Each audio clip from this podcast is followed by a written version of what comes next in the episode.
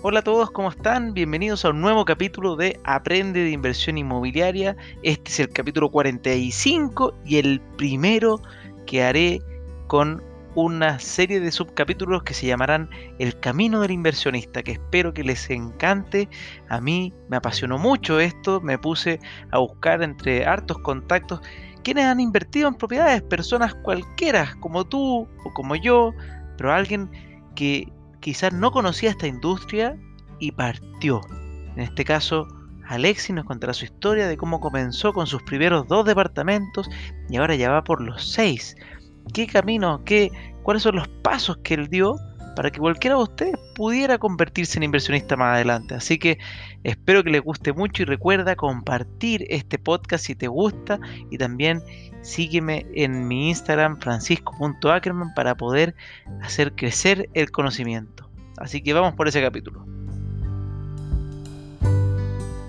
Y hoy día estoy en un capítulo que me gusta mucho, un capítulo que quise realizar con una persona que es una persona común, un cliente incluso, que compró sus dos primeros departamentos en capitalizarme.com y hoy día ha seguido una senda de tratar de convertirse en un inversionista un poquito más avanzado en ese sentido. Y me gustaría que comparta su experiencia como para en el fondo, aterrizar que estas inversiones, más que estar siempre trayéndole a expertos inmobiliarios en la materia, que muchas veces uno puede pensar que quizás está muy alejado de la realidad, esto en verdad es para cualquiera. Así que estamos con Alexis Ampuero. ¿Cómo estás, Alexis? Hola, Francisco, muchas gracias. Todo bien por acá. Qué bueno, qué bueno. Oye, Alexis, para quien no, no, te conoce, cuéntanos un poco de, ti. ¿quién, ¿Quién eres? Vivo en Santiago, soy ingeniero comercial, y llevo trabajando alrededor de unos 7, 8 años en el mundo de las telecomunicaciones. Y bueno, también soy un hombre del sur. Ah, eres del sur. Sí, del sur, del extremo sur. Mira, mira qué interesante. Oye, y cuéntame, ¿cómo se te ocurrió la, primera vez que dijiste, ay, quiero invertir en propiedades? ¿Por qué fue? Mira, yo justo había empezado a trabajar hace poquito acá en Santiago. No sé, yo creo que lleva alrededor de un año trabajando, más o menos. Eh, los primeros sueldos y todo, así que estaba todo bien.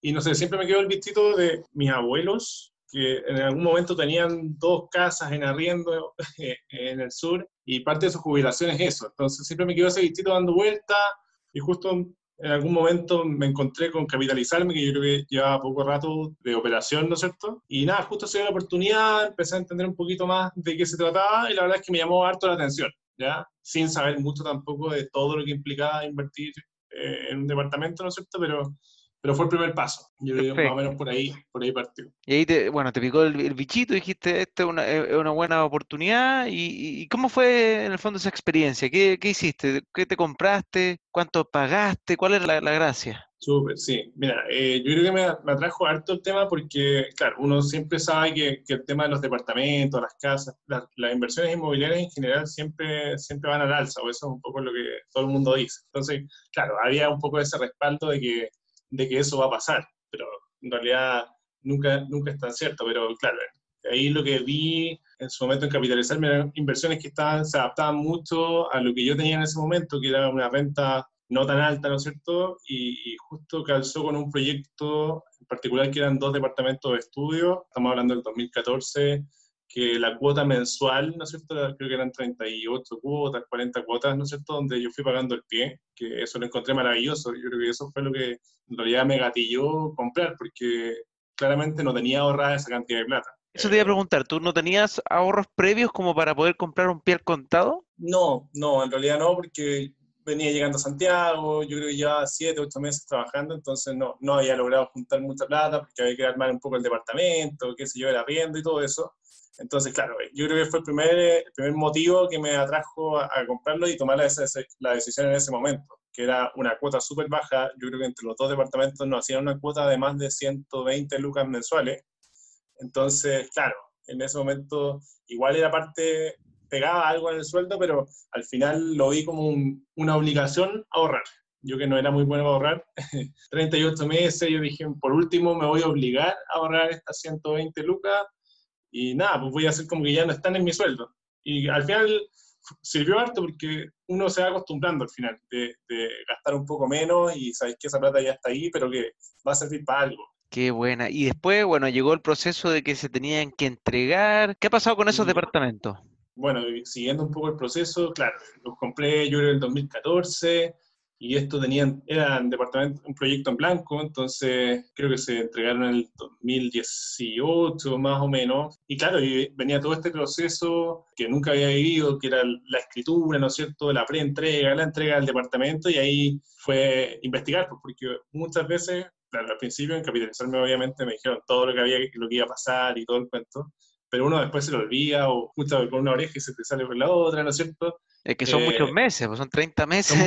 Son, años, fueron años. Entonces, claro, el tema fue informarme en ese momento y también asesorarme, porque no tenía idea cómo sacar un crédito hipotecario y también entender que yo creo que fue uno de los aprendizajes que mantengo hasta hoy, ¿no es cierto?, en todos los gastos que también aparecen después, ¿no es cierto?, reajustes de IPC de las cuotas, por ejemplo, todos los gastos notariales y de escrituración en general, la tasación, que son cosas que uno tiene que ir considerando antes y prepararse, porque la gracia de este modelo es que al final uno va pagando en cuotas livianas, ¿no es cierto?, todos los meses, pero también es un buen espacio y tenés harto tiempo para prepararte para este momento, ¿no es cierto?, de la apertura eh, o la entrega del departamento, que tampoco estamos hablando de una inversión muy grande, ni un gasto tan grande, pero, pero hay que estar preparado. Si uno se desordena es peligroso. Perfecto. Bueno, eso es súper importante. Muchas veces alguien compra y olvida que al final en el proceso de escrituración, aquí estamos hablando cuando alguien compra a través de un crédito bancario, este tiene unos costos que redondean entre los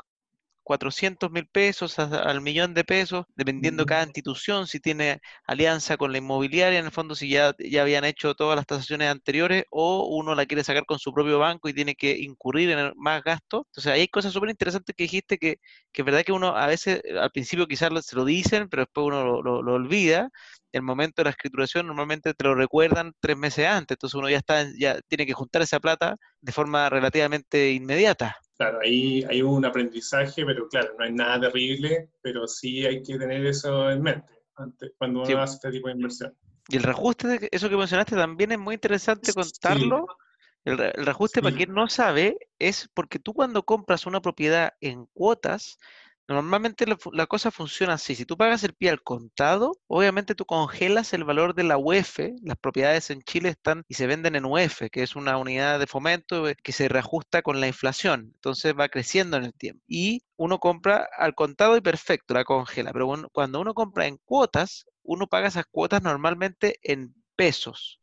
Y por eso cada mes que pasa, normalmente tú le pagas pesos a la inmobiliaria, pero como la propiedad va a ser después adquirida en UF, esos pesos son menos UF de lo que uno calcula inicialmente. Entonces, para hacer la cuenta de la vieja, uno al final, si compra en cuotas en pesos con el valor de la UF del día que tú estás promesando, normalmente al final te cobran este reajuste del valor de la cuota que tiende a ser también entre 300 a 700 mil pesos dependiendo de la envergadura del proyecto, de la cantidad de cuotas, obviamente. Entre más años es mayor el reajuste.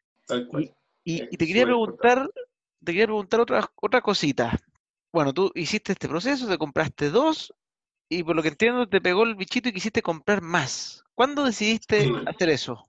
Yo creo que fue cuando ya recibí los departamentos, los puse a andar, ¿no es cierto? Hay una empresa, obviamente, me ayuda con el tema de la administración, ¿no es cierto? Y uno puede ir delegando ciertos, ciertas responsabilidades, ¿no es cierto?, de, administrar un departamento, de conseguir arrendatario y poner en marcha el departamento, que, no sé, de repente cosas básicas de poner los, los temas de las cortinas, preparar las luces, que son cosas básicas que uno puede adelantarnos esto para que el arrendatario se le haga más fácil y que al final, obviamente, al tener un departamento en una muy buena ubicación, no es tan difícil de arrendar. Yo creo que cuando vi ese momento y que la plata empezó a entrar, ¿no es cierto? Y que todo estaba operando, eh, el departamento cubría, el, el, ingreso del departamento cubría el dividendo, la administración, entonces ahí, claro, me di cuenta que en realidad era una muy buena opción y un poco el modelo de pagar cuotas eh, todos los meses y ir preparándose un poco para el, para el gran gasto. Es súper bueno, súper bueno y claro, ahí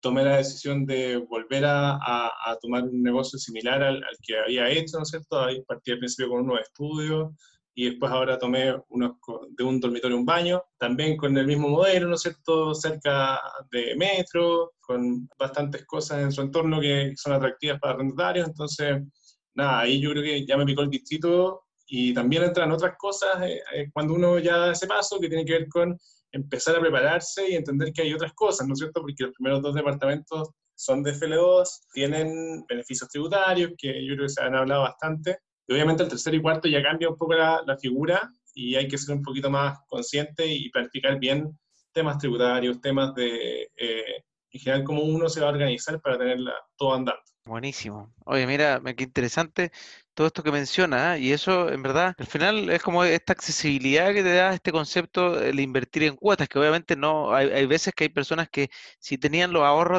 de, forma anticipada y quizás no necesiten este, este tipo de, forma, pero, pero a ti te acomodó para poder ir creciendo en la cantidad de departamentos que ha ido adquiriendo. Y, y en el tiempo, porque yo te he visto participar de, de algunos de nuestros de los webinars que hacemos informativos, ¿cómo te ha ido, viendo este tema que obviamente hoy día ya hay que empezar a, echarle un ojo sobre temas tributarios, por ejemplo? Claro, o sea, sobre todo ahora que con, con los departamentos y todas las inversiones que he tratado de hacer, el tema tributario es súper relevante, porque al final son cosas que uno no conocía, sobre todo pensando cuando uno tenía dos departamentos, no es tema, pero sí la planificación de cómo me va a pegar, cómo esto, este departamento número 3, 4 me puede pegar en los ingresos de, disponibles de mis rentas con mi sueldo fijo, ¿no es cierto? Y cómo me pueden llegar a pegar. Es súper relevante para que no te, te mate el negocio finalmente de,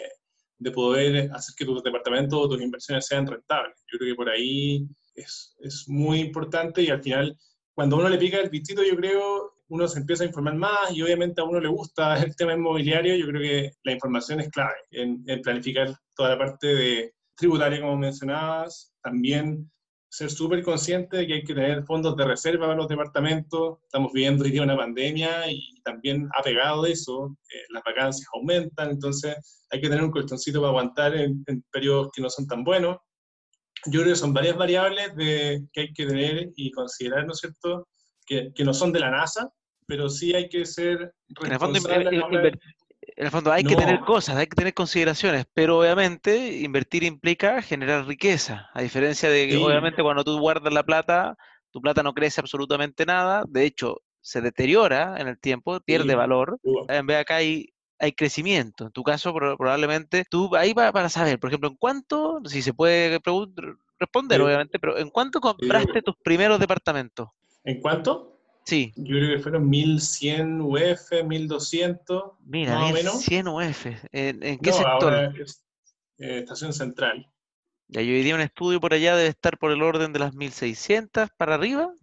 Sí, 1550, 1600 he visto ahora.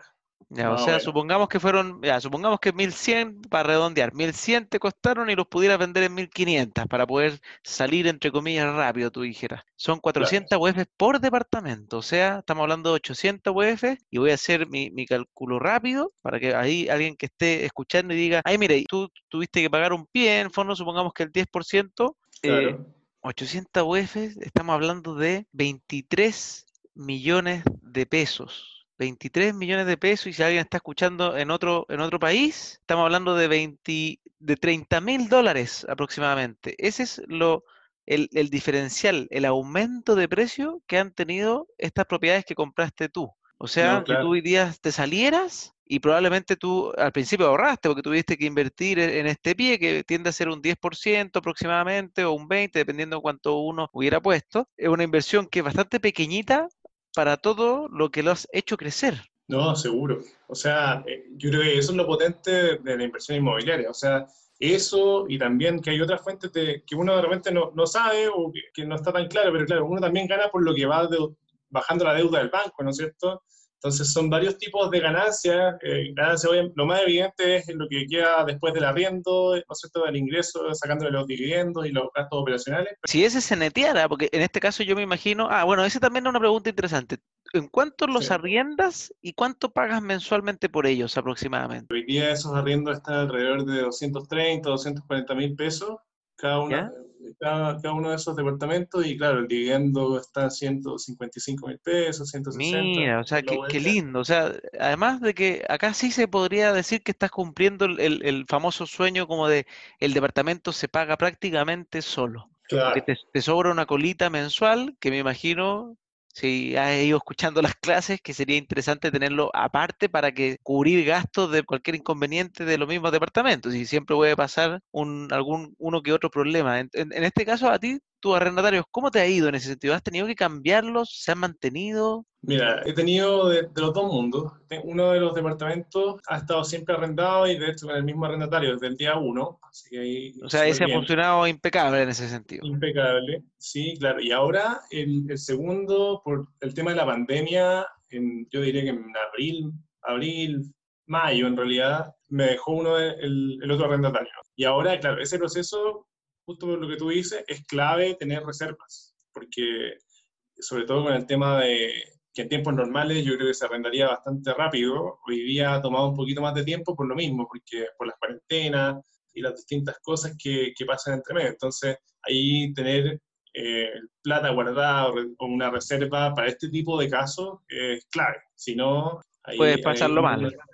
Claro, la importancia del inversionista responsable al final. eso, esa es la importancia también que a mí me gusta siempre recalcar, que invertir trae cosas lindas como esta, que tú, por ejemplo, en este caso, si dijéramos que pagaste un 10% de pie, podríamos decir que invertiste casi 6 millones 300 mil pesos, y, y, a lo que solamente si los vendieras, ya estarías retornando más de tres veces eso, o sea, un más de 300% de retorno. Imagínate, pero, pero para lograr este tipo de cosas, tú, tú sabes, y, en este caso lo has hecho muy bien en el sentido de que pueden haber problemas y no por eso te da susto el negocio y, tiras la toalla y ya esto no es para mí. No, para nada, para nada. O sea, hay que saber que pueden haber momentos difíciles, pero yo creo que si uno se ordena, yo creo que esa es la, la clave de esto, yo creo que es ordenarse y, y, ahorrar. Yo creo que esa cultura de seguir ahorrando, que al final te la da este tipo de inversión, como tú decías al principio, puede que uno pague todo de CAT, ¿no es cierto?, del departamento, pero bajo este modelo de cuotas, al final, más allá de pagar la cuota, yo creo que uno se hace el hábito de ahorrar, que, que es algo que, que también es súper potente, porque uno se acostumbra no sé, a que parte de tu sueldo no se va a gasto, entonces a gasto en cualquier cosa. Entonces, cuando uno los tiene disponible, normalmente uno se los gasta. Y ahí donde uno tiene que ser inteligente, gastar o invertir, y ahí... Tal cual, yo creo que ahí es como uno de, las máximos, de los máximos aprendizajes que, que he tenido en este tiempo, de, hacer ese hábito y, claro, después uno leyendo un poco más y, aprovechando estos tiempos de pandemia, uno se da cuenta que en realidad es demasiado importante. Y también este mismo modelo, seguir ahorrando, te permite también ir ahorrando para futuros pies, ¿no es cierto? Dependiendo de lo que uno quiera hacer como, como inversionista inmobiliario. Entonces yo creo que es súper potente eso. ¿Qué preguntas tenías tú cuando partiste, cuando avanzaste, hoy día? ¿Qué, crees que sería como un consejo si tú le dieras a un amigo tuyo que va a comenzar en el mundo de la inversión inmobiliaria? ¿Qué le podrías decir de este mundo? O sea, yo lo que le diría a alguien que está partiendo, primero que, claro, que uno tenga quizás, defina para qué quiere invertir, ¿no es cierto? ¿Cuál es tu objetivo? Yo creo que ahí, ahí tenéis varios caminos hacia dónde seguir, pero en general en inversión inmobiliaria es asesorarse bien, porque hay mucha oferta de departamentos. Yo creo, dando vueltas, uno mira Instagram hoy día, cualquier red social está plagado de departamentos, de inversión y todo, entonces hay que ser súper, informarse muy bien, ¿no es cierto? Eh, y entender las nociones básicas de esto. Tampoco hay que estudiar la vida para, para poder meterse en un negocio inmobiliario, sino que yo diría que primero ordenarse, eh, no tener deudas para poder invertir en algo así, estar súper tranquilo en eso, y entender más o menos que, por qué voy a tomar esa inversión. El, futuro ingreso que uno prevé de esto, va a pagar el dividendo o no. Como que yo creo que esos son los primeros miedos que uno tiene de tener una mirada más a largo plazo, de que voy a pagar todas estas cuotas, ¿qué va a pasar en el momento de, de, de sacar el crédito? Yo creo que ese es el principal temor al principio. Pero viviendo el proceso ya, lo he vivido cuatro veces, no es tan terrible. O sea, yo creo que con, información a tiempo y que uno se vaya preparando, sobre todo cuando uno tiene harto plazo hasta que te entreguen el departamento, uno se puede ir arreglando las cargas, pagar deuda, ir ordenándose, generar estos ahorros, cosa que uno esté bien parado a la hora de sacar los créditos, que, que ese es como el, hito clave y que quizás puede ser el principal miedo de, de tomar un modelo así. Pero habiendo pasado por eso, yo creo que no es para nada terrible yo creo que hay mucha información hoy día de la que uno se puede tomar y hay que ser responsable nomás, como tomar, si uno toma la decisión, eh, dejar esa cuenta ahí ahorrando, también ir invirtiendo la plata en paralelo, yo creo que eso es súper clave. Y hoy día, y un poco parado desde hoy, cuando ya tienes departamentos en arriendo, ¿no es cierto? La principal pregunta que me salía es, ¿estoy ganando o estoy perdiendo con esto? Y claro, con el ejercicio que hablábamos recién, es evidente que hay una ganancia, ¿no es cierto? Pero, pero claro, ahí, ahí también es importante entender las distintas formas de que uno, cómo administrar los gastos, porque son hartos gastos después la reparación de un departamento, el tema de las garantías, ¿no es cierto?, que recibes de los arrendatarios, que después hay que devolverles cuando se van. Hay que ser súper claro en cómo tener ordenado ese cuento para que no te lleguen sorpresas después, ¿cierto? Eh, yo creo que esas son las principales cosas que te podría comentar.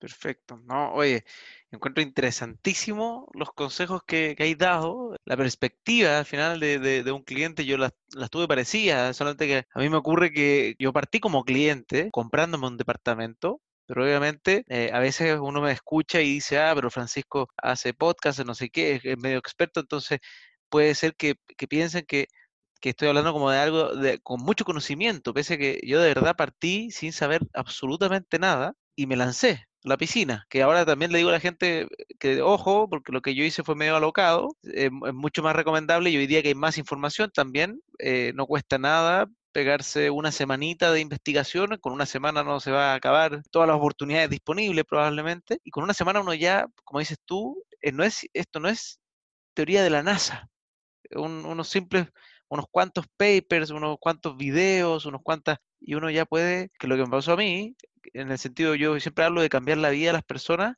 y, ese cambiar vidas es un poco, a mí me pasó muy parecido a ti, me, sorprende este tema de, pasar de no saber ahorrar bien a que como que te obligas y generas ese hábito de capacidad de ahorro mensual que después es muy, muy simpático porque uno termina de pagar su pie y como que vuelve a tener plata mensual y que nunca te interesó gastar esa plata adicional, entonces muy rápidamente puedes volver a meterla en otro instrumento de inversión, ya sea otra propiedad, que obviamente puede ser, pero también uno puede decidir quizá invertirla en otro instrumento, pero ya conviertes ese hábito de sacar un pedazo de tu, de tu sueldo inmediatamente, que es como el concepto de primero pagarte a ti mismo. Eh, recibí un ingreso, cualquiera sea, lo primero me, pago a mí mismo, me regalo esa oportunidad de que esa plata se convierta en algo más. No, eso es súper potente. Yo creo que, esa es la gran gracia de hacer este tipo de inversiones. Y claro, esa cultura de ahorro que se empieza a formar con esto, claro, te permite, te abre muchas puertas después.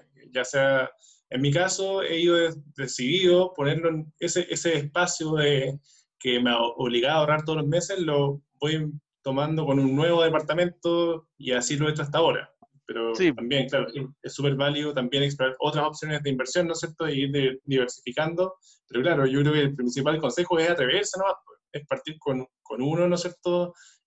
Informado, ¿no es cierto? Como tú comentabas, pero yo creo que al final hay que partir, hay que tomar la decisión y hacerlo. Yo creo que en general, tomando los resguardos suficientes, siempre debería ser una buena, buena opción. Entiendo, perfecto. Creo que con eso, esto ya han sido suficientes tips y, orientaciones y tu experiencia la encuentro muy, muy buena, muy enriquecedora para la comunidad que está escuchando. Y, y, acá, que tú preguntabas como, mira, cuando uno ya tiene los departamentos, uno se pregunta que es verdad eso, ¿estoy ganando o no estoy ganando? Que uno normalmente no ve esa ganancia, por lo menos la parte abrupta, no la ve hasta, hasta que lo vende que eso es lo que me pasó a mí. Yo cuando lo vendí vi, eh, dije, oye, ¿qué es esto? Em, era mucho dinero para esa época, de hecho, que yo decidí mal ocupar. Y todos saben ya mi historia del famoso auto que me compré con, en vez de haber reinvertido como debí haber hecho, pero bueno, cosas que, que pasan y que recomiendo no, no hacerlo. Pero también en tu caso, yo, yo puedo ir aconsejándote para futuro que, por ejemplo, es muy buena la opción de ir eh, obviamente al principio puedes hacer estas ventas porque todavía te queda mucha, en el fondo, como, no, sé si la, palabra es vía, útil, pero te queda mucho tiempo de que puedes todavía apalancar a través de crédito hipotecario con alto, con harto tiempo, con hartos años, pero en algún minuto eso no va a poder ser así. Y ahí es bueno manejar, empezar a convertir y en vez de buscar plusvalía, que se llama, en vez de buscar estas, estas ganancias de compra-venta, empezar a acumular activos que te generen renta mensual. Y ahí eso normalmente se hace prepagando más. En el fondo, en este caso, Si, si, en vez de tener un poquito del pie pagado, tú, tú pagaras un, un, aporte, supongamos que tuvieras solamente estos dos departamentos, vendieras solo uno de ellos, te sobraría inmediatamente aproximadamente 12 millones de pesos, casi, y con 12 millones de pesos que tú se lo aportas al otro departamento, te quedaría probablemente un dividendo que sería ya la mitad del arriendo seguramente. Y con la mitad, yo creo que con la, con la, la mitad de un, del, del arriendo, ahí el departamento comienza a ser un eh, generador de ingresos bastante, bastante sano, porque te cubre de cualquier necesidad constante.